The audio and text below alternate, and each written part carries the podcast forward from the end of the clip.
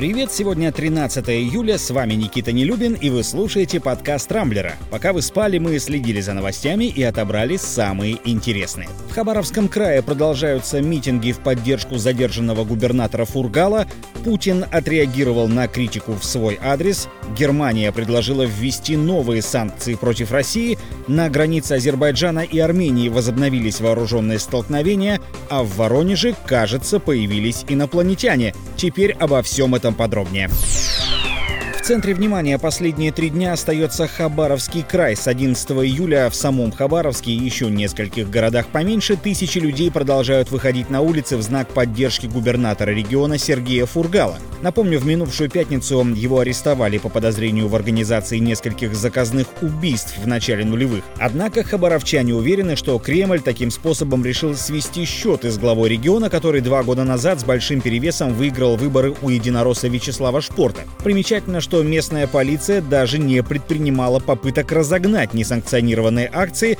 на которые по разным данным вышли от 10 до 60 тысяч человек и скандировали в том числе лозунги с критикой в адрес президента. То ли силовики не успели вовремя стянуть в город дополнительные силы, то ли попросту испугались масштабов народного гнева. Между тем, Владимир Путин отреагировал на критику со стороны, как он сам любит говорить, международных партнеров, Цитата. «Мы, защищая свои интересы, не должны выглядеть как придурки, которым в руки попалась бритва, и они бегают, ею размахивают, да еще и поносят всех разными неудобоваримыми выражениями». Конец цитаты. При этом Путин подчеркнул, что прислушивается к критике, но при условии, что она конструктивна.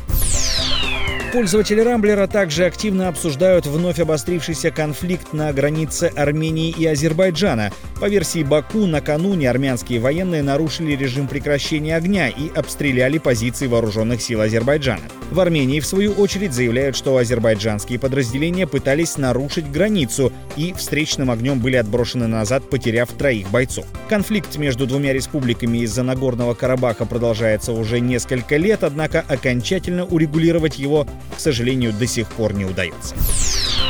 Германия предложила ввести новые санкции против России, на этот раз из-за кибератаки на Бундестаг, в которой власти ФРГ подозревают российских хакеров. Речь идет о событиях пятилетней давности. Тогда компьютерная сеть немецкого парламента подверглась взлому, к которому якобы было причастно ГРУ. Еще в мае по этому делу был объявлен в международный розыск 29-летний Дмитрий Бадин, якобы возглавлявший хакерскую группировку. Официальное решение пока не принято, однако если меру согласуют, это будет первый в истории истории случай применения так называемых киберсанкций.